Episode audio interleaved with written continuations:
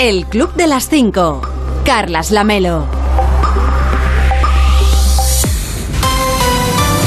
¿Qué tal? Muy buenos días. Son las 5 de la mañana, son las 4 en Canarias. Ya es 15 de junio. Quedan 199 días para acabar 2022 y solamente 46 para el próximo 1 de agosto. Por si a usted le interesa el dato, vaya contando que ya pronto podrá hacerlo con las manos o con los pies. Y hoy va a salir el sol a las 6 y 43 en Santa Cruz de la Zarza, en Toledo, a las 6 y 58 en Malpartida de Cáceres, en Extremadura, y a las 7 y 5 en Niebla, en Huelva. Y para entonces, para cuando salga el sol, ya les habremos contado que...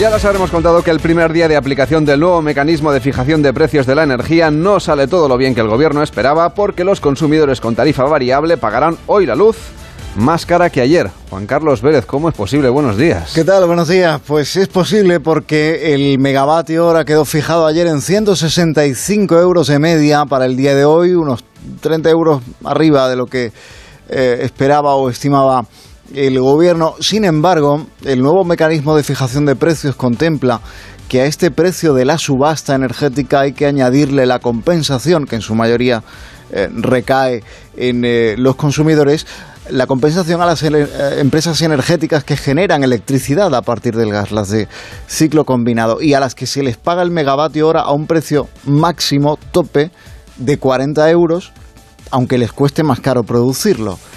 La compensación por lo que dejan de ingresar en esa subasta y que contempla este mecanismo son 60 euros más que hay que añadir al precio de la subasta. De manera que a los 10 millones de clientes con tarifa variable, el megavatio hora se les queda para este día de hoy, primer día de aplicación de este nuevo mecanismo, en 225 euros de media, en ese primer día de vigencia, como digo, de esto que hemos venido a llamar la excepción ibérica.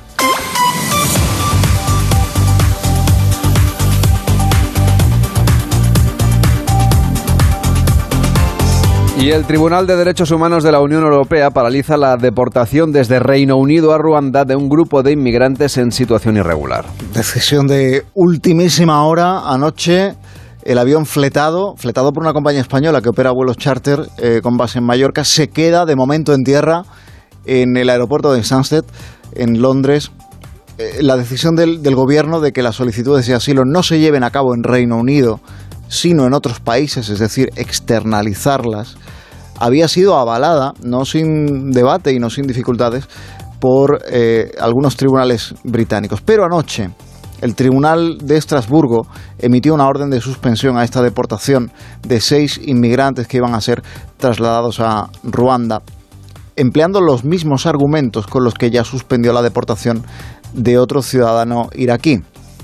Esta política migratoria del gobierno de Boris Johnson, argumenta Downing Street, argumenta el gobierno, eh, motivos de seguridad, lucha contra las mafias de trata de personas, especialmente o significativamente en el, en el canal de la, de la Mancha. Y ahora el primer ministro británico amenaza con retirar al Reino Unido de la Convención Europea de Derechos Humanos. ¿Qué pasa aquí?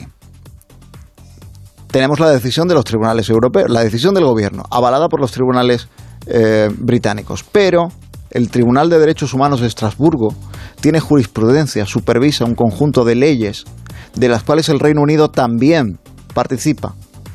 Esto es independiente de la pertenencia o no del Reino Unido a la Unión Europea. Es decir, en, ciertos aspectos eh, eh, en los que se alude en concreto a la seguridad, en este caso de los eh, seis ciudadanos de nacionalidad ruandesa y un ciudadano de, de, nacionalidad iraquí, aquí sigue teniendo jurisprudencia el Tribunal Europeo de Derechos Humanos en suelo británico. Por eso esta historia supone un varapalo muy contundente al Brexit, a los euroescépticos, al take back control, esto de retomar el control, al propio Boris Johnson, porque uno de los argumentos principales a favor de abandonar la Unión Europea era precisamente, acuérdate, emanciparse, zafarse del todo de la jurisprudencia de los tribunales europeos para tener plena autonomía judicial, legislativa, ejecutiva en el diseño de fronteras, en el diseño de las políticas um, migratorias, unas políticas que además están recibiendo fuertes críticas eh, estos días incluso de sectores tan conservadores como la Iglesia de Inglaterra, el arzobispo de Canterbury, Justin Welby, que es el número dos de la Iglesia de Inglaterra, solo por debajo de la reina 23 obispos con escaño en la Cámara de los Lores que denuncian que esta política migratoria debería avergonzarles como nación. El príncipe de Gales, Carlos de Inglaterra, ha publicado el diario The Times eh, una conversación privada en la que él define eh, esto como una situación espantosa. El Palacio de Buckingham no lo ha confirmado, tampoco lo ha desmentido, que es la manera un poco de la Casa de la Reina de casi casi de darlo por bueno, si lo quieres entender así. En todo caso, la ministra del Interior, Priti Patel, ha dicho que nada de esto va a disuadir al gobierno de seguir adelante con su política migratoria y como digo el propio primer ministro Boris Johnson ha dicho la, ha dejado caer la posibilidad de sacar al Reino Unido de la Convención Europea de Derechos Humanos reformar la ley en ese sentido para poder tener libertad de ejecutar su política migratoria a la que desde luego no parece no parece ni mucho menos que esta decisión del Tribunal eh, Europeo de Derechos Humanos le haga renunciar. Juan Carlos Vélez, que tengas un feliz día, cuídate mucho. Igualmente, chao. Hasta luego. De lunes a viernes a las 5 de la mañana, El Club de las 5. Onda Cero. Carlas Lamelo.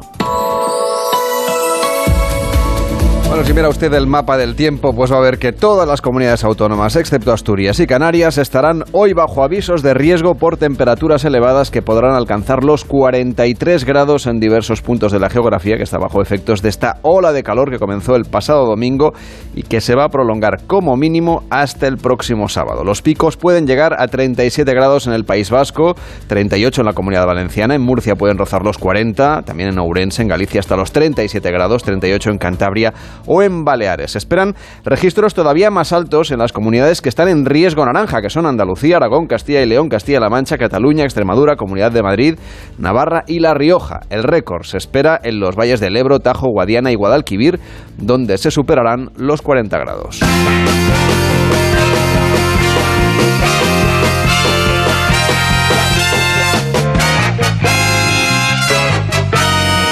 Estamos en el Club de las 5, de las 5 y 7, de las 4 y 7 en Canarias. Hola David Cervelló, ¿estás ya tostadito?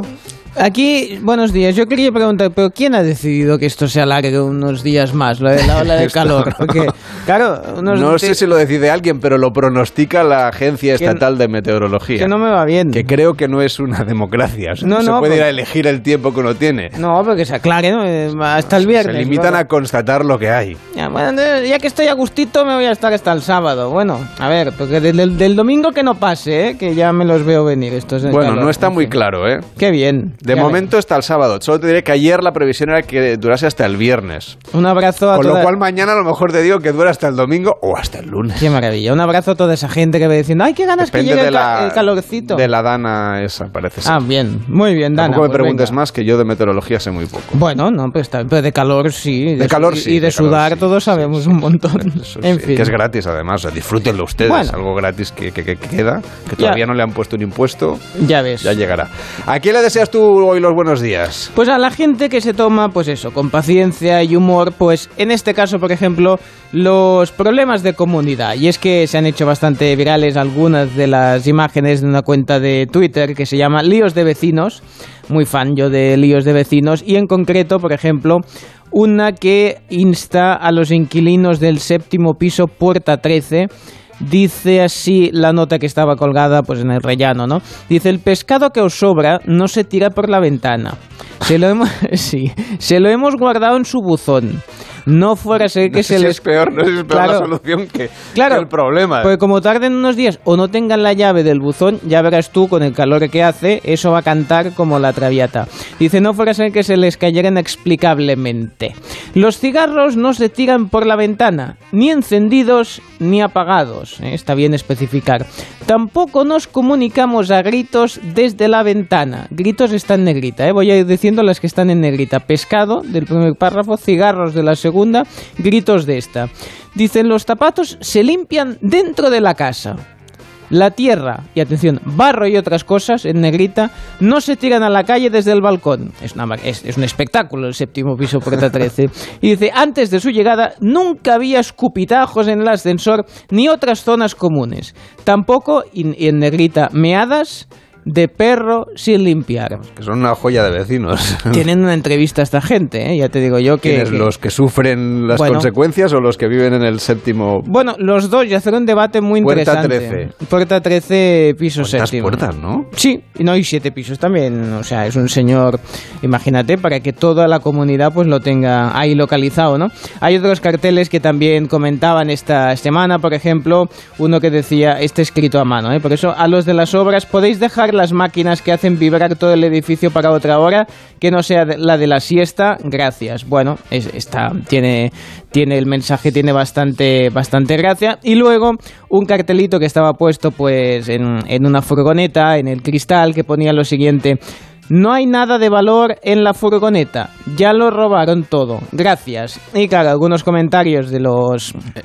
De los... Cartel- yo cartel como este ya he visto alguno. Sí, Con alguna variante, pero lo, Hay variantes. lo he visto in situ, vamos. Sí, sí, sí, sí. Bueno, claro, porque En la las gente- calles de Barcelona. Bueno, exactamente, es que un poco son capaces de dejar solo el cartel, ¿sabes? Se llevan la furgoneta incluso, ¿no? Algún comentario de, de usuarios, por ejemplo, Nuño decía, mm, en los 90 el padre de un amigo mío le robaron tres o cuatro veces el coche en dos meses.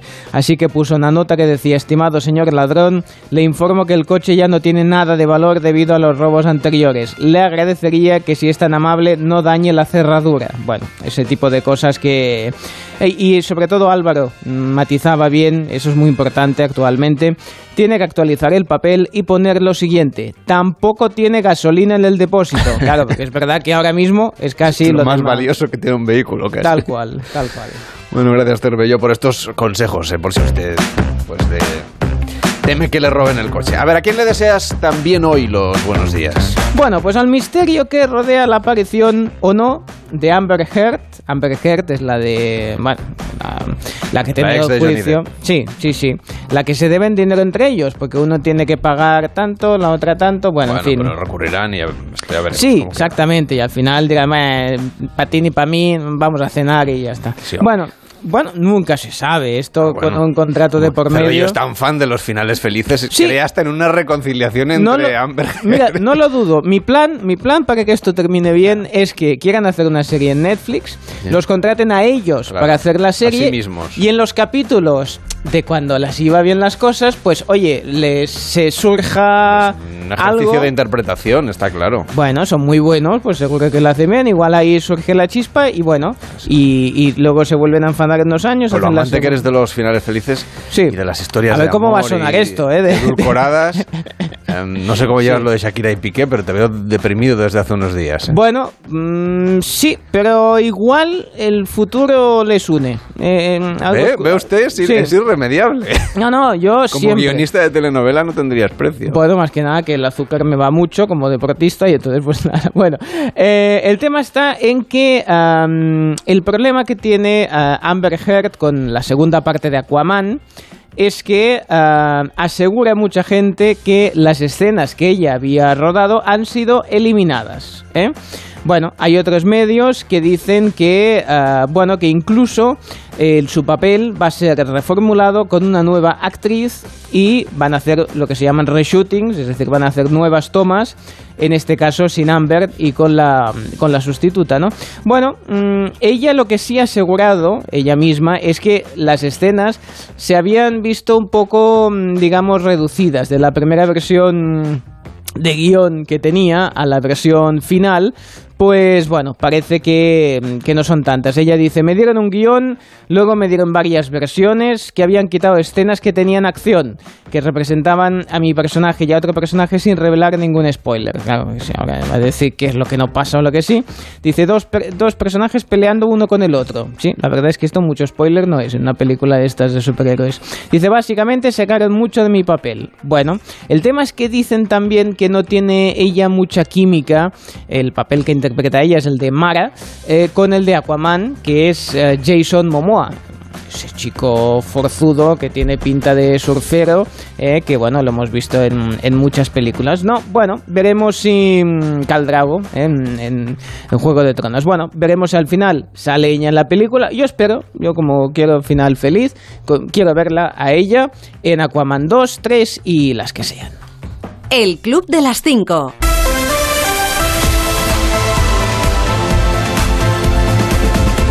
En deportes vamos a esforzarnos en decir bien el nombre del nuevo fichaje del Real Madrid. Del Real, diré mal Real Madrid, verás tú.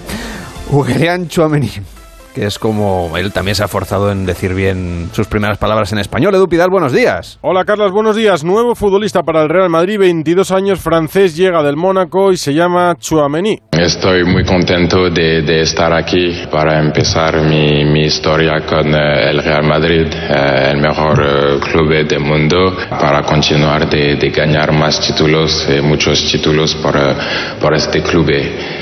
gracias al presidente eh, mi agente, mi familia, eh, por estar aquí y eh, a la Madrid. Dale valor a esto, Carlas, que ha hablado más y mejor en español que Bale en todos los años que ha estado en el Real Madrid. Costa Rica, además, se clasificó ayer para el Mundial de Qatar venciendo a Nueva Zelanda 1-0. Es importante porque Costa Rica va a ser el primer rival de España, está en el grupo para ese mundial. Malas noticias para Jenny Hermoso, que abandona la concentración de la selección española y se va a perder la Eurocopa por un esguince de rodilla. Y esta noche, segundo partido de la final del ACB entre el Barça y el Real Madrid, de nuevo en el Palau. De lunes a viernes a las 5 de la mañana, el Club de las 5. Onda Cero. Carlas Lamelo. Hoy en Onda 0.es nos cuentan que el precio de la luz sube 10 euros el primer día en el que se aplica el tope del gas. La rebaja prometida por el gobierno se queda en menos de lo esperado. El motivo, ya se lo hemos contado, que hay que incluir la compensación a las empresas gasísticas que sí pagan por el precio real del gas. Esto supone sumar al precio de la subasta otros 60 euros por el ajuste, por lo que el megavatio hora costará 224 euros y no los 165 que esperaba la Moncloa. El gobierno estudia hacer cambios también en el descuento de 20 céntimos a los carburantes, sobre todo en las rentas más bajas, pero tiene que averiguar la manera de hacerlo porque asegura que no es una operación sencilla. Y la ministra de Sanidad, Carolina Darias, pasó anoche por la brújula con Juan Ramón Lucas tras la aprobación de la Ley de Equidad, Universalidad y Cohesión del Sistema Nacional de Salud, que dice que requiere de un blindaje por parte del Gobierno. Permítame solo una pregunta para aclarar una duda. ¿Los hospitales públicos de gestión privada van a modificar su estatus? No, lo que, lo que habrá que ver es cuál es la situación jurídica de cada hospital.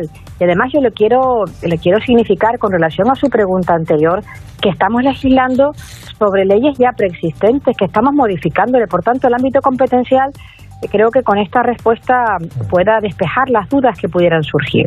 En cualquier caso, lo que establece, como le decía, es que el modelo de gestión del Sistema Nacional de Salud es gestión directa, que es aquella que prestarán directamente las administraciones públicas los entes públicos del, sector público, ya sea estatal, autonómico o local, y también los consorcios 100% públicos, que también los hay.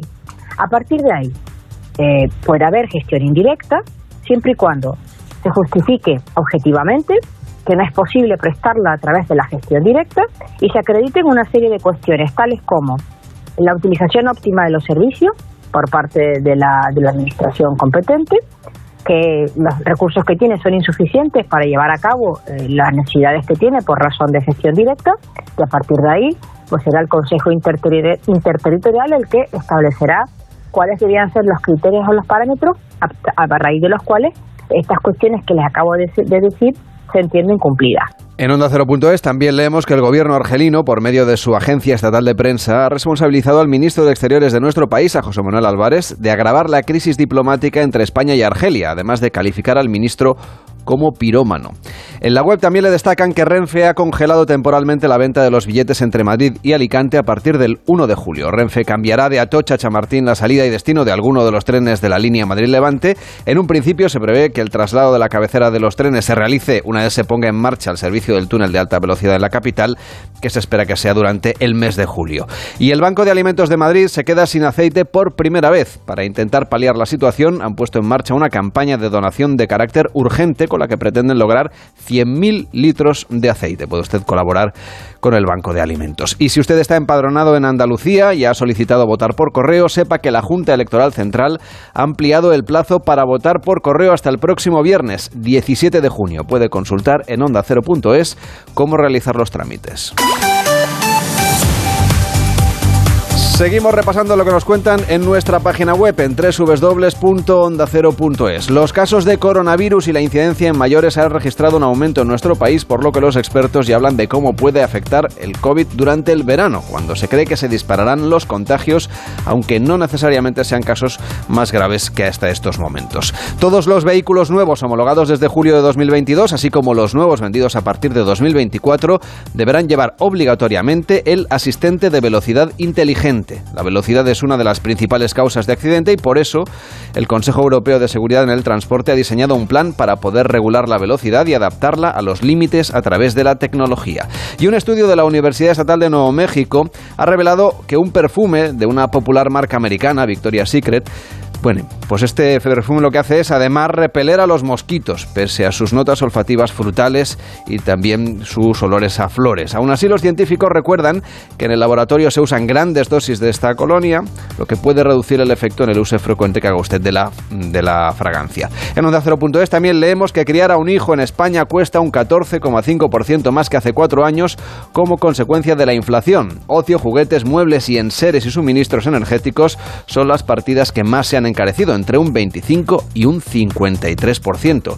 Le siguen el precio de la vivienda, la alimentación, la ropa y el calzado.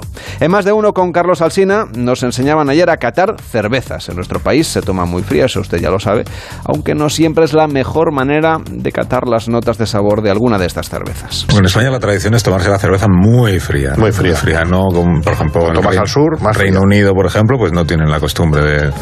te sacan la cerveza del tiempo en el... Prácticamente. El, pale, la pale. Exacto. Y usted dice, no, es porque así se saborea mejor el sabor. También es verdad. Dice, ustedes no se enteran de nada porque la toman muy fría. Bueno, ya, pero es que... Hay, hay mucho que contar eso. Date cuenta que también tomártela del tiempo, en algunos sitios de Alemania hasta tomártela a 3 grados, en, según qué época claro, es el clima, es el clima. No notas la diferencia, pero también depende del, del, estilo. Ellos muchas veces las cervezas más pálidas las ponen más fresquitas y luego cervezas con más complejidad más... sí que ya las pueden poner menos frías. Menos frías, incluso su tradicional cask ale, que son cervezas que no están pasteurizadas, que van en el barril, esas ni, lo, ni la enfrían, directamente viene del sótano de la bodega, te la lanzan con esa bomba que tienen que bombear para servirla, ¿vale? Y eh, bueno, es así que está a temperatura ambiente. Y el cantante y compositor músico Manolo García estuvo ayer por la tarde con Julia Otero en Julia en la Onda para presentar dos nuevos discos, Mi vida en Marte y Destinos desplomados.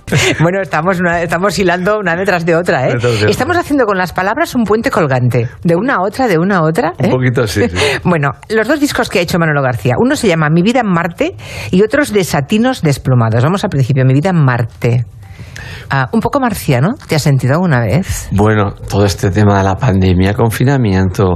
Eh, el mundo es marciano. El mundo es muy marciano. sí. Ahora mismo, bueno, no solo el tema de Ucrania, qué, qué disparate, hay guerras en África. Somos un poco marcianos. Yo creo que y todo empieza, es una pequeña broma, lógicamente, una foto, una noticia en prensa, como que tienen planeado colonizar unas zonas de Marte, hacer unos edificios, un, unos hangares, unos apartamentos. Yo pensé, una piedra, un pedrusco ahí con unos aires, un, unos huracanes gélidos, sin vida, colonizar. Pero ¿por qué pues no arreglamos nuestro planeta y lo hacemos más habitable, más justo, socialmente, donde haya un reparto de, de, de posibilidades para todo ser vivo y, y dejamos en, plan, en paz ese pedrusco? Me hizo gracia la noticia, la foto, había una foto incluso de unos edificios espantosos y esa mañana apunté mi vida en Marte y ese es el, y ahí, el título. Y ahí se ha quedado. Y el otro es Desatinos desplumados. Sí. ¿Y eso? Eso bueno, no es una noticia, eso... Yo a veces estoy un poco desplumado, como todo el mundo, imagino, no sé, o, o no. Yo voy muy desplumado por la vida, no entiendo nada. Pero estoy muy contento en general. Dentro de mi desplume estoy contento. Y eh, tenía el disco ya, el primer, es el disco Mi vida en Marte hecho. Y de repente pensé, quiero hacer otro, quiero hacer un doble. Pues que a mí me ha gustado The River, de Springsteen, de, de Bruce Springsteen, London Calling, de, de Clash, Sí. discos dobles. Qué bonito. Voy a hacer Eh, un doble. Dar alegría a la gente con esto que estamos hablando, pandemias, problemas, angustia, problemas sociales, eh, problemas laborales, carencia de no sé. Oye, alegría, por favor. Yo he estado muy alegre haciendo los discos. He sido muy egoísta, los he hecho porque yo estaba alegre haciéndolos. Luego al final he pensado, si doy un poquito de alegría a alguien, me daré por muy bien, muy, muy cumplido. Y la psicóloga María Jesús Alavarreyes explica anoche en La Brújula cómo nos afecta el calor en nuestra gestión emocional. Fíjate Fíjate, el calor nos afecta en mayor o menor medida en función de nuestras características personales. Es decir, desde el punto de vista físico, eh, las personas que tienen, que tenemos por ejemplo la tensión baja o que padecen dificultades de circulación, son más vulnerables a los efectos del calor y, y la verdad es que lo viven, bueno, con, con auténtica prevención. Otro factor importante es el lugar de nacimiento, por todo lo que implica de adaptación previa. Es decir, no aguantan igual el calor eh, las personas que han nacido en Andalucía o en Canarias eh, que las personas que han nacido en el norte de España. Esto es un dato eh, muy característico a tener en cuenta. Pero desde luego, mm, y sin duda, los más sensibles a los efectos del calor son los niños y las personas mayores. Fíjate, los niños, a veces hemos comentado, no tienen un buen termostato. Es decir, ellos juegan y juegan eh, como si la temperatura externa no les afectase.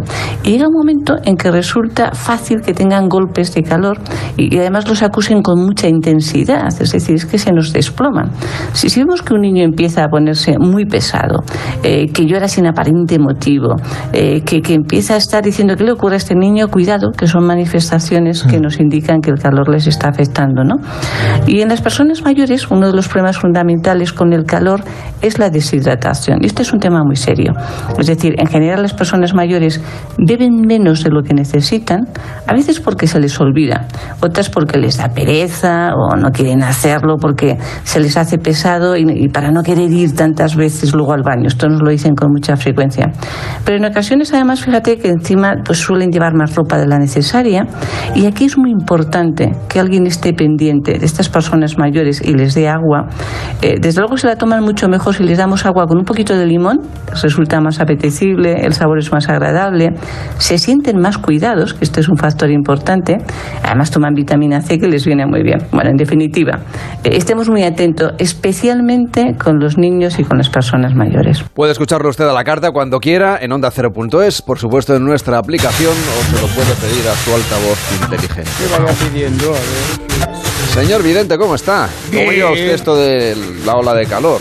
Pues yo imagino que nació en Groenlandia, porque como dice que depende de dónde hayas nacido, pues lo llevas mejor o peor, pues yo debí nacer en una zona muy fría, ¿eh? y por eso estoy sudando todo el día. Menos mal que la túnica, esta sedosa, pues permite que las gotitas, las micro gotitas de sudor vayan eh, em, saliendo y se pierdan en el cosmos, eh, porque claro, eh, yo estoy sudando cosa fina. Bueno, están todos bien, ¿no? Imagino si ya lo sé porque lo he visto en las cartas. Tenemos aire acondicionado en la radio, que más, más se Ah, puede sí, pedir? sí, ya lo he visto. Está ya lo- mejor aquí que en la calle. Sí, sí, sí, no, exactamente, y sale muy barato ahora en el precio que sale la luz y todo eso. Bueno, a ver, yo le voy a explicar, eh, porque hace muchos días ya estoy recibiendo centenares de mensajes y de notas de voz eh, preguntando por qué no estoy diciendo los arcángeles que hay. Y es verdad que hacía días que no les hablaba de ningún arcángel. El sindicato de arcángeles está planteando hacer huelga y todo. Estaban quejándose. No nos dices nada, no nos dices nada. Bueno, esta semana el arcángel de guardia es Caliel. Caliel. Caliel. Este ángel eh, eh, ofrece una personalidad, una cualidad eh, que, bueno, es, es muy de detalles, es efectiva en resultados y selectiva a, a la hora de elegir lo que es bueno para su evolución. Yo llevo rato estudiando esta frase y no la he entendido, así que si hay algún fan de Caliel que me lo pueda explicar, que bien parece el nombre del padre de Superman o alguna cosa así, Caliel eh, o Kalel o, o una cosa así. Pokémon o... Sí, no, el Pokémon no, luego le cuento cuál es. A ver, es de jerarquía tronos. Como el juego. ¿Cómo? Sí, a mí, a mí me dan esta información y la gente entendida ya sabrá lo que es. No, pero el experto en arcángeles era usted. No, a ver. que sea yo. Yo soy experto en clarividencia y en ver las cosas del futuro, pero esto está escrito en el pasado, por eso me cuesta más. Planeta que lo rige Sol, que no es un planeta, así que llevamos dos de dos. Pues vaya. El color es el dorado, el que tengo aquí. El metal es el oro. No está mal, ¿eh? El bueno de Caliel se las lleva calentitas, ¿eh? La piedra es el diamante, este es un fiera. Caliel, a ver, yo pensaba, diría, bueno, la matista o el cuarzo, no, el diamante. Sí, claro, yo también El así. diamante, el oro, lo dorado. Así también soy arcángel, yo, ¿me entiende? El Pokémon es Bulbasur. Posición en el campo lateral derecho. Esencia que aporta justicia. Les digo que hoy es el día de la seducción. ¿Ha visto usted la luna de fresa?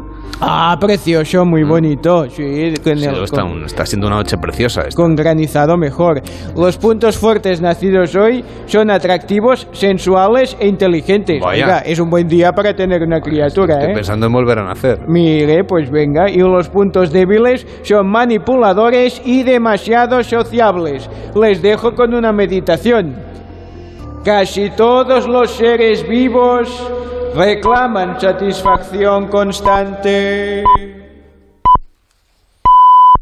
El Club de las 5. Carlas Lamelo.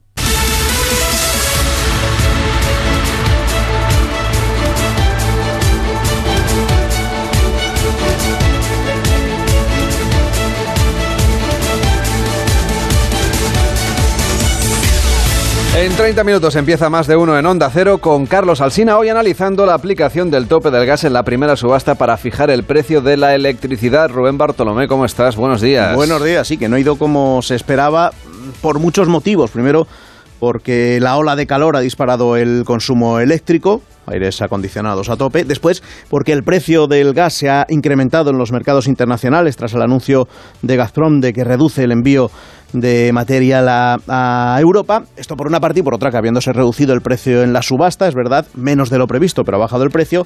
Luego hay que aplicarle sobrecostes por la compensación a las eléctricas. Bueno, total, que no ha bajado todo lo que se esperaba. Defiende el gobierno que es solo el primer día, que hay que esperar a ver los resultados varias semanas más de esa medida estrella del Ejecutivo, aunque eso sí, por ahora advierte que mientras siga la ola de calor y sigamos, sigamos consumiendo como hasta ahora, pues el precio de la electricidad va a seguir alto todavía durante varios días más. Sobre el gas, Argelia, con la destitución del ministro de Finanzas del gobierno argelino y el artículo llamando de todo a Álvarez, que da para muchas interpretaciones y que vamos a analizar en profundidad en más de uno. Y pendientes también, supongo, ya de los últimos días de la campaña electoral en Andalucía. Con pena, dilo con pena, que ya solo quedan tres días para disfrutar de los mítines y de las propuestas de los candidatos y para hacerse fotos.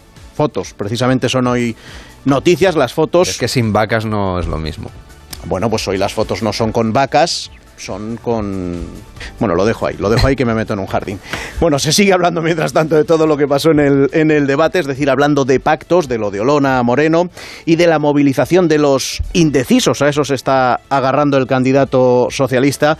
Juan Espadas, que ayer dijo que por mal que le vaya, va a continuar como secretario general del PSOE de Andalucía. Ahora mismo aspira, según las encuestas, a igualar el último resultado de Susana Díaz, el peor del PSOE, en unas andaluzas. Bueno, de todo esto vamos a hablar en más de uno con el candidato del PSOE.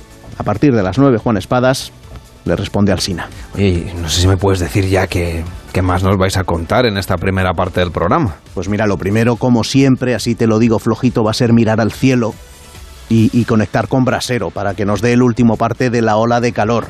27 grados en Jaén hasta ahora. Amanece ya con tiempo sudando, sudando hoy en la cama los jienenses. A partir de las seis y media tenemos el recreo, es decir, tenemos la historia de una canción con Sara Iturbide, con María Gómez Prieto llevándonos hasta Panamá en su noticia que no interesa a nadie. Luego a partir de las siete, primer comentario de Onega con Vélez recordándonos que hace un año duró más el resumen que la reunión de Sánchez con, con Biden un año ya. A las siete y media, la champion de las temperaturas y la España que madruga con Amón, con La Torre, con García Ayer, con Rodríguez Brown y con Casillas. Luego ya a las ocho el examen horario al SINA, que también tiene su selectividad. Y a partir de las ocho y media la tertulia con Carmen Morodo, Arcadia Espada y Antonio Caño. Y luego que a partir de las 10, a ver, ¿qué nos espera en la segunda parte de más de uno? Pues un poquito de risa a partir de las 10 horas. Guasa hoy con Leo Harlen, Carlos Latre, Agustín Jiménez y Goyo Jiménez. A las 11 tenéis que venir a verla que es la nueva película de Jonás Trueba que habla de amistad, de parejas y de cómo se afrontan los cambios cuando llega la treintena. Los treinta y tantos o los cuarenta y tantos es lo que se muestra en esta película que tiene muchas particularidades. Primero es corta, unos 60 minutos o incluso bastante corta si lo comparamos con las casi cuatro horas de su anterior eh, película, ¿Quién lo impide? Pero es que solo se va a poder ver en una sala de cada una de las ciudades en las que se proyecta y se hace así con un objetivo muy claro que nos va a contar, como muchas otras cosas, el propio Jonas Trueba, como digo, a partir de las 11. Después, el que faltaba, es decir, Ángel Antonio Herrera, hablándonos hoy del arte de la injuria entre escritores, o dicho de otra manera, los virtuosos de la mala leche. Y para finalizar, pues pasado el mediodía, Rosa Belmonte y Josemi, es decir, el repaso a los del corazón. Hoy no tenéis nada ni que comer ni que beber, ¿no? Hombre, yo es que de vez en cuando también hay que hacer ayuno. ¿Os acabasteis las cervezas ayer o qué? Mm, está en proceso. Bueno. Es decir, tampoco se puede. No, no hay, que, no hay que beber en demasía. Hacéis bien, hacéis bien. Claro, también hay que Guardad dedicar un poco, a la cocina. poco, y ahora es verdad que se puede cocinar casi en la calle, pero bueno, hay que guardarlo para luego que salga todo bien. Bueno, en el, las revistas del corazón no sales tampoco esta semana, ¿no? No. Tu posado veranie- veraniego todavía tiene que... Se hace esperar. Hombre, es que hay que decir, posar ahora con este calor es aparecer Ya. cangrejo. Entonces tampoco. Claro. Con estas temperaturas, los rayos UV quemando la piel, tampoco quiero haces bien, haces bien. Cuídate la piel que los dermatólogos eh, te lo agradecerán. Eso es, mira, pues lo apunto, los dermatólogos tal no aparecen en las revistas del corazón por recomendación de los dermatólogos. Exactamente. Mira, pues para ya que está, no te está. quemes. Conserves tu blanco natural. Cuídate mucho, que tengas un feliz día. Un abrazo, Hasta luego.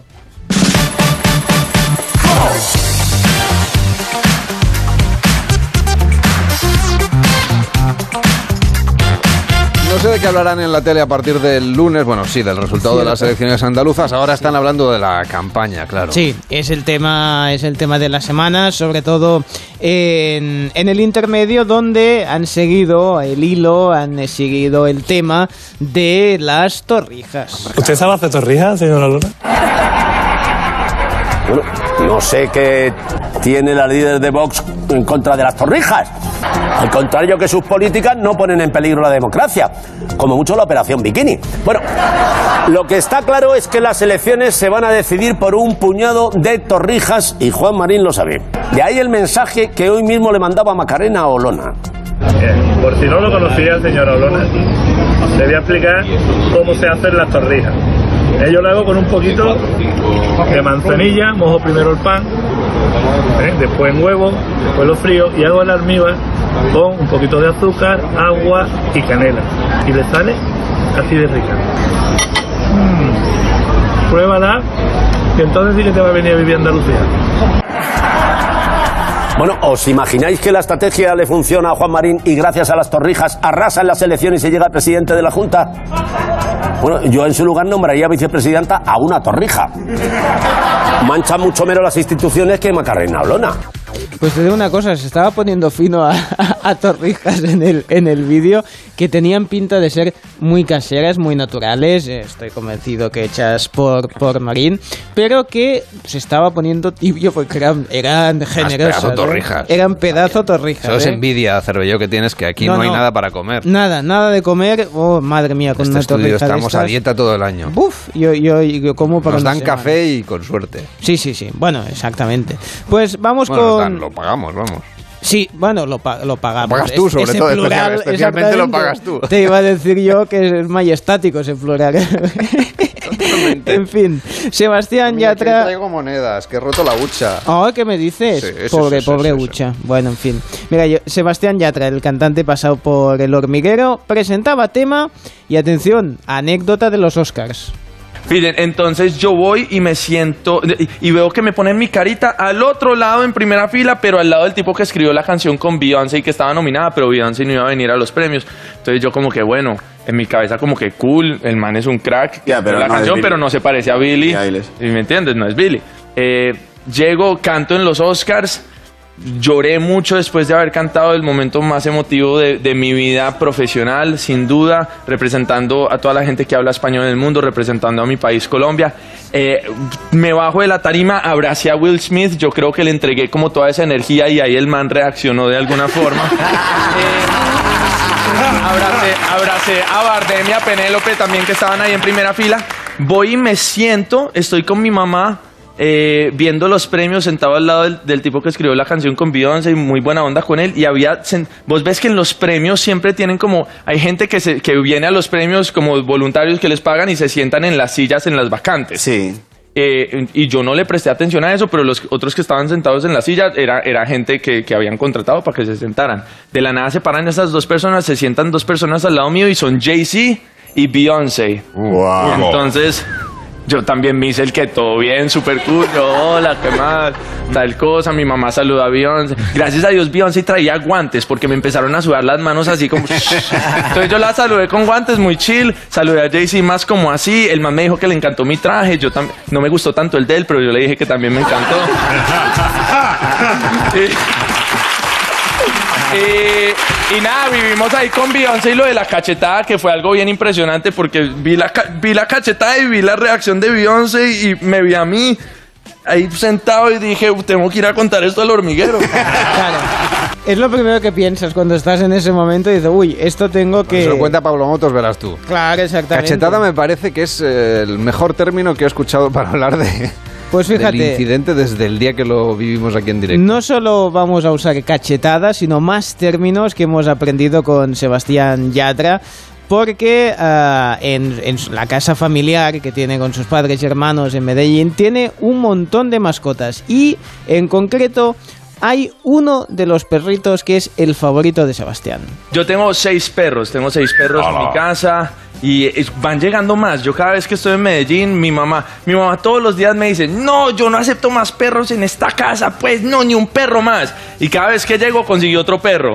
Entonces, no, O sea, que tienes... ah, no es muy coherente. Bueno, no, pero, pero, eh, y- pero y con lo que viajas, ¿qué haces? ¿Viajas con los perros? No, es que vi- viven en la finca de mis padres en Medellín. Ah, vale, vale, vale. vale. Sí, entonces viven con ellos, ellos los cuidan, mis hermanos también, y los amo muchísimo. Mi perro favorito de la vida se llama Rancherito. Es un perro salchicha y tiene una, tiene una personalidad ranchero. Él, él va solo por el mundo, no le importa a nadie. Y hay momentos que te adora y le caes bien y hay momentos que no quiere saber nada de ti, pasa de ti. Si ve cualquier cobija, uno tiene que tener mucho cuidado en mi casa de sentarse en el sofá porque si hay una cobija ahí puesta, es posible que Rancherito se haya metido debajo de la cobija y él duerme así como debajo de las cobijas que uno dice, ya se ahogó Es que y se quiero- murió no, el no perro. y entiendo la, la palabra cobija es una... un- Una, como una, un. Una almohada, un, eh, Una almohada. Una manta. No, cojín, no, una un mantica, una manta. Una manta, vale, perdona, manta. Vale, vale, y se, claro, y se mete y lo puedes chafar. Sí, uno lo puede pisar, ¿me entiendes? Yo no sé cuántos años tiene el rancherito porque lo encontramos en la calle hace como 12 años, entonces nadie sabe su edad realmente, pero ya sí, todos los días tiene más pelitos blancos. Bueno, pues mira, cobijo también hemos Nosotros aprendido. también tenemos cada día más prietos blancos. Sí, totalmente. Si te Y- pones, si te pones bajo una manta, ten cuidado, no te pisen. Sí, en general y bueno, pues eso, y que tampoco muy bien sabemos la edad porque ya al final ya como pasa Mejor todo... no decirla, mejor no, no y como todo pasa tan rápido, pues bueno, en fin.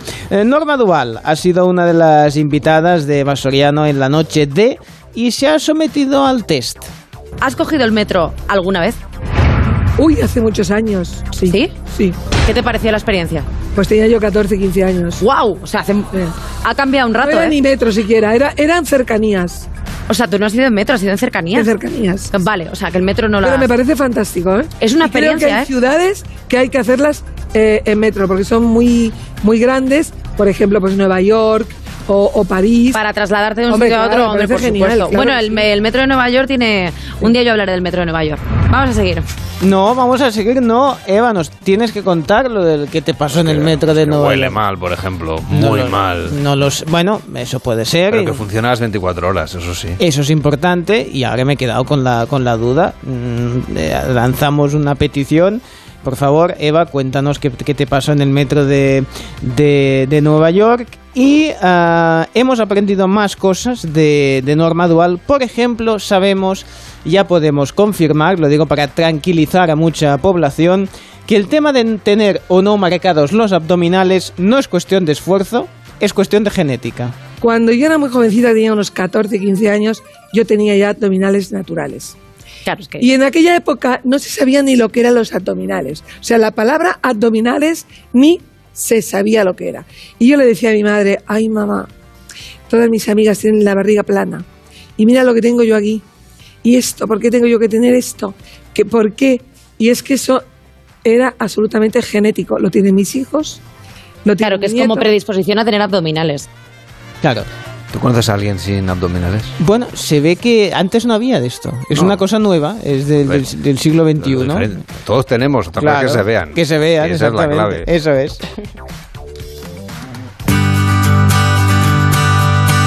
El Club de las 5. Onda Cero. Carlas Lamelo.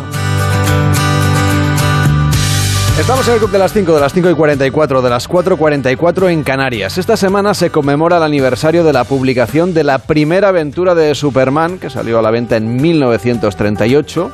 Las películas de superhéroes son las que más recaudan en las salas de cine últimamente. Cada vez que se estrena una, bueno, pues se multiplica la venta de entradas. Pero hay que decir que estos personajes han evolucionado bastante, cada vez es más relevante, por ejemplo, su pasado, a menudo oscuro, los dilemas personales, la tentación a veces que tienen de caer en el mal. Los espectadores, dicen los expertos, valoramos pues estos nuevos rasgos, que los superhéroes no sean tan perfectos, que cada vez queremos pues que haya personajes más antiheroicos en el cine, en las series, en la literatura popular.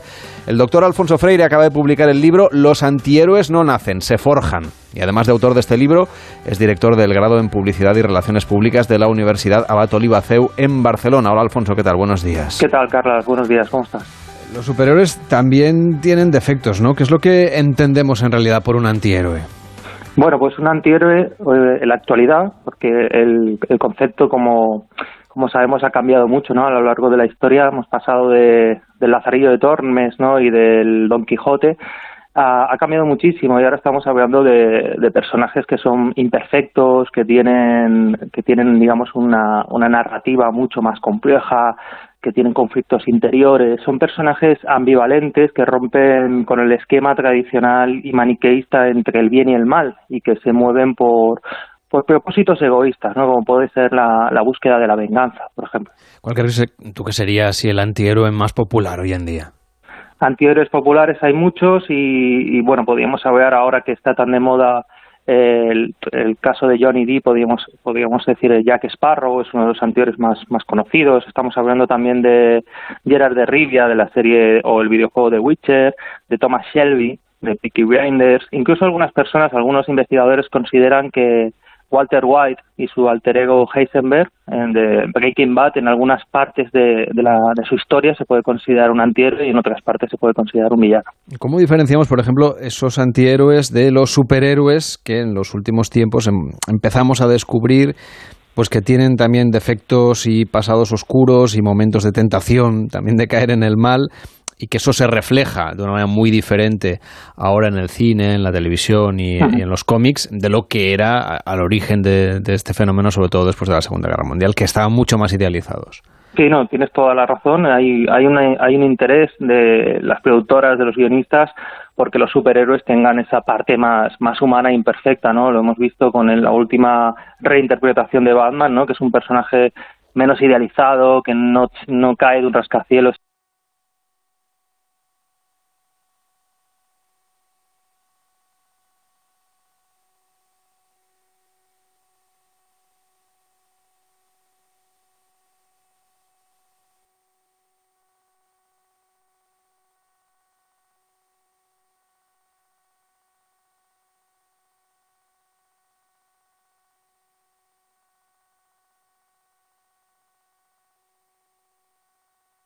maravillosa en la década de los 40, de, la, de 1949 concretamente, y es establecer una serie de pautas que, que seguían estos personajes, tan, tanto masculinos como fe, femeninos, no solo en el cine, estamos hablando de la literatura, estamos hablando posteriormente incluso de, de cómics o videojuegos, ¿no? Sin embargo, el antihéroe, digamos que rompe, rompe ese esquema narrativo y, su, y sus etapas son totalmente diferentes. No, no es un personaje que esté dado a hacer el bien al principio, no es un personaje que reciba la llamada a la aventura, como te decía anteriormente, es un personaje que se mueve por motivaciones, pulsaciones egoístas, como puede ser eh, encontrar su, su pasado, ¿no? que suele ser un pasado atormentado, oscuro, o puede ser incluso, eh, como también te decía, la, la venganza. ¿no? Muchos se mueven por, por el odio, por la venganza, y son personajes que no, digamos que no son eh, vistos como, como la única esperanza de la sociedad, sino que la sociedad los rechaza. ¿no? Entonces, son algunos de los rasgos, esos y muchos otros, podríamos estar aquí horas, que lo separan diametralmente tanto del villano como, como del como del héroe tradicional. Esta semana se cumple el aniversario del primer número de Superman en, en la historia del cómic y, y, claro, nos, nos, ayuda a dar contexto un poco al surgimiento de este fenómeno de la cultura popular que son los superhéroes, sobre todo del cómic, que luego saltaron al cine, a la televisión, etcétera. Mm, cuéntanos un poco por qué de, tras la Segunda Guerra Mundial o en el contexto de la Segunda Guerra Mundial surgen estos personajes surgen como, como una respuesta de, del gobierno ¿no? y, de, y de la sociedad ante los totalitarismos, ¿no? Es decir, eh, con digamos que con la, el fin de la Segunda Guerra Mundial la sociedad estaba pasando evidentemente muy mal en la posguerra y necesitaba algo en, a, lo que aferrarse, ¿no? Entonces por eso cuando salen estos personajes, los primeros como tú bien dices, son Superman, Capitán América, son personajes con un, con un ideario muy patriótico, incluso lo podemos ver en su identidad visual corporativa. Son personajes que incluso, y el mismo Popeye, ¿no? Que Popeye es un personaje que nace a raíz de la Segunda Guerra Mundial con y que sus enemigos son los son nazis, ¿no? Y además es muy interesante porque eh, también sirve como el primer contenido, el primer eh, branding content de marca. Tú que sé que, que has escrito eh, sobre branding content, eh, seguramente lo conocerás. Es un personaje que, que hace apología del consumo de, de espinacas, ¿no? Entonces es un porque en aquella época había mucha anemia y había superávit de espinacas y tal, y se pensaba que las espinacas eran como una, como una solución ¿no? a, la, a la anemia. Entonces el, el gobierno de Estados Unidos digamos que utiliza estos personajes y fomenta la, la cultura a través de estos superhéroes y héroes para paliar un poco la falta de, de esperanza, ¿no? Y entonces son personajes, um, todos son suelen ser masculinos, los primeros, son personajes eh, de raza blanca, son personajes con un ideario y una, unos atributos totalmente perfectos. ¿no? Sí que es cierto también lo que decías antes, que a lo largo de los años estos, estos héroes y estos superhéroes han sido como más humanizados. ¿no? ¿Tú crees que, por ejemplo, la situación que estamos viviendo ahora, ¿no? con un cierto recrudecimiento en las relaciones entre Occidente y Oriente y, sobre todo, pues, eh, con el contexto de este enfrentamiento en Ucrania y, la polarización, de nuevo, que nos recuerda a tiempos del, del telón de acero, puede ser, suponer un aliciente para, de alguna manera, crear otra vez superhéroes o buscar narrativas que, que redunden en estos temas que, en principio, parecían olvidados? Más que superhéroes, yo creo que, la sociedad se ha hastiado de, estos personajes tan perfectos con los que no empatiza. Creo que las series, la, el cine, incluso los videojuegos, está apostando por personajes, como te decía, más, más imperfectos, más antiheroicos, ¿no? Incluso eh, hay algunas series, como una serie que está realmente muy de moda, que es The de, de Amazon. Es una serie que, digamos, eh, cambia, ¿no? Su, subvierte totalmente lo que serían los superhéroes que ahora pasan a ser supervillanos, pero sin embargo son superhéroes que son um, como una analogía, una, una, muy parecidos a los superhéroes de toda la vida. O sea, tenemos a Homelander, el, patriota, que es una réplica de Superman, pero en, villano. Tenemos eh, otros que se parecen, por ejemplo, una, una heroína que se parece a Wonder Woman. Entonces son superhéroes que dominan la sociedad pero que en realidad lo que están haciendo es eh, son villanos, están, digamos, dirigiendo la sociedad hacia sus propios intereses y se ríen un poco, hacen un, como una mofa de, de ese, digamos, eh, ese interés por la sociedad en esos personajes a lo largo de las décadas de los 60, 70 y ahora muestran realmente que son personas con defectos, con, con problemas y justamente la solución no está en, en, otro superhéroe, sino que la solución está en un antihéroe, ¿no? Alguien que es capaz de hacer lo que hay que hacer saltándose cualquier norma, saltándose cualquier eh, ley establecida, incluso por encima de la justicia, ¿no? Entonces, yo creo que respondiendo a tu pregunta, eh, cada vez vamos a ver más personajes que sean complejos, que sean más profundos, que tengan más capas narrativas, eso da pie a una mayor creatividad de los guionistas y, de, y de los directores y creo que el superhéroe como tal como lo conocíamos en la década de los 70, 80, con, como tú has dicho, con Superman, las otras, las primeras interpretaciones de Batman, ahora mismo está en una situación un poco, digamos, incómoda. Hay quien critica el valor artístico y narrativo muchas veces de las películas de superhéroes. ¿Tú qué les dirías? O digamos, ¿qué es lo que crees tú que, que aporta a, a, la cultura todo este Ajá. fenómeno que también tiene una vertiente comercial pues, muy relevante? Totalmente Yo creo que pasa un poco como con el fenómeno de, que ha pasado en los últimos años, este cambio de, de comunicación que ha habido en el mundo de las marcas y en el mundo de, de la publicidad, ¿no? El, ese, ese consumidor, ¿no? Que estaba ideali- idealizaba la marca, idealizaba los productos, ahora busca otro tipo de, de experiencias, ahora busca unas marcas que sean más humanas, que se comuniquen más, que interactúen más con los consumidores, que formen parte de su propia comunicación y como dicen las últimas encuestas realizadas a partir de, de la pandemia son buscan marcas que aporten algo ¿no? a la sociedad y que tengan eh, la voz de, las personas, del consumidor, este, sea parte de, su comunicación. ¿no? Y yo creo que esto pasa un poco lo mismo, es decir, no se buscan guiones que estén alejados de, lo que realmente está pasando en la sociedad o, que, o lo que realmente busquen las personas.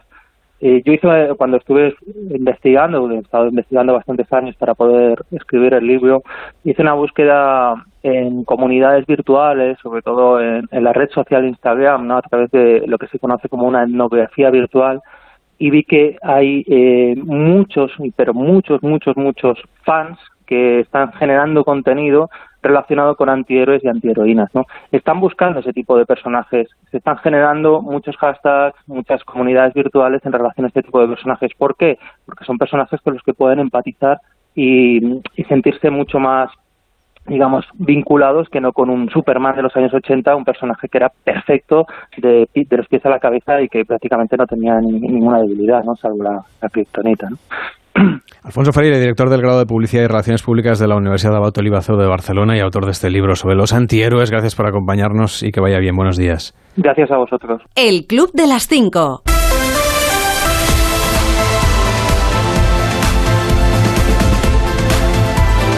Y en deportes, clase de francés para pronunciar como es debido el nombre del nuevo fichaje del Real Madrid.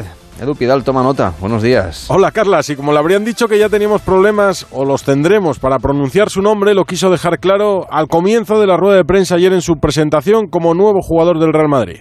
Eh, para empezar, eh, mi nombre y apellido es Aurélien Chouameni. Quédate con la pronunciación, no lo voy a repetir después de habérselo escuchado al futbolista porque solo puedo quedar mal. Así que lo haremos ya cuando comience la temporada y estemos obligados a repetir el nombre de este futbolista de 22 años que llega del Mónaco, que se ve como un medio centro, un 6, dice por detrás de los dos volantes para competir por la posición, para darle descanso a Carlos Casemiro. Ayer le presentó el Real Madrid en la ciudad deportiva junto con el presidente Florentino Pérez, jugador y presidente. Forcément, eh, Zinedine Zidane est Bueno, evidentemente Zidane es un icono euh, del Real Madrid, pero euh, también para los franceses.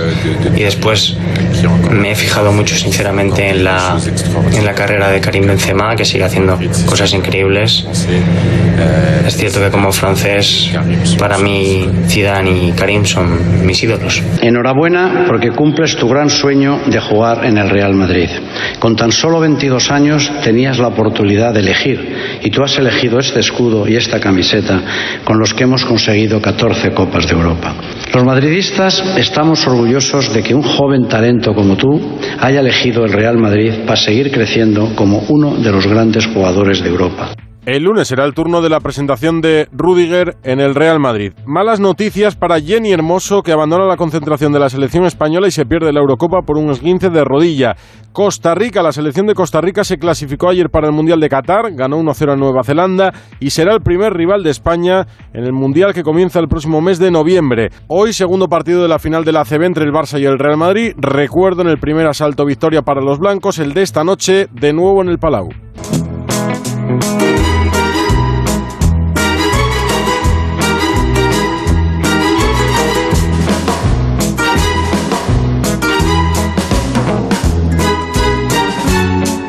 Y ahora nos tomamos un café con cervello. Venga, que hoy he traído monedas. ¡Ay, qué bien! Qué bien. Y las voy a usar para invitarte a un Pues café. yo, yo quiero un cortado largo de con hielo. No, hielo no hay en esta máquina. Pues ya está ya está, ya vamos mal. Ya vamos mal Con el precio de la luz, hacer el hielo nos costaría... No, que, no, y que con este calor pones un hielo y... No te dura nada. No te dura nada. dura nada. O sea, la que... Claro, lo que... Pero entonces, ¿primero ponéis el café y luego el hielo? ¿O primero el hielo y luego el café? Porque no es lo mismo. No, no sabe igual el café. Es una teoría ¿Cómo muy hay que hacerlo? A ver. No, no, yo digo que no sabe Que yo igual. café con hielo tomo poco. Porque, eh, vamos a ver, yo soy partidario, ¿vale? es que claro, ya te lo dan como te lo dan, de primero tirar el café en el vaso y luego poner el hielo. Porque si lo haces al revés, cuando tiras el café, como el hielo eh, acostumbran a ser auténticos icebergs, sale por todos lados, no entra dentro, choca contra el hielo, sale disparado y la A ver, es lías que con café el... con hielo es un reto. Porque lo difícil es darle la vuelta a la taza de café y que te caiga todo el café dentro del vaso con hielo. Por eso te digo, sobresale tanto el hielo que es imposible. Bueno, hablando de, de problemas con... Yo para el- evitar ese problema tomo café normal. ¿Ves qué bien? Sin hielo. Calentito, ¿eh? Qué bueno. Ahora, mm, muy bien. Bueno, pues fijaros que cuando uno organiza una boda, pues le, le gusta tenerlo todo preparado. Y esto es lo que le pidió la madre de Shannon Fitzjohn a su hija cuando se casase. Hija mía, disfrútalo, estudia, pásalo muy bien, pero intenta no darle mucho al drinking, porque claro, ya sabes, temas británicos como son, a veces eh, pues, la noche les confunde, todas esas cosas, y bueno, dice, no bebas demasiado, que quieres recordar ese día. Bueno, pues terminó mm, con el vestido de novia eh, dando volteretas eh, montaña abajo. Eh, ese vídeo ha salido por todas partes en internet, ya lleva más de 2 millones de visitas. Así que cuidado con los vídeos que luego se ve todo en, en todo el Pues si te casas Cervello ya lo sabes. Sí, estoy yo para... Cuídate. Ahora empieza más de uno en Onda Cero con Carlos Alsina. Hasta mañana.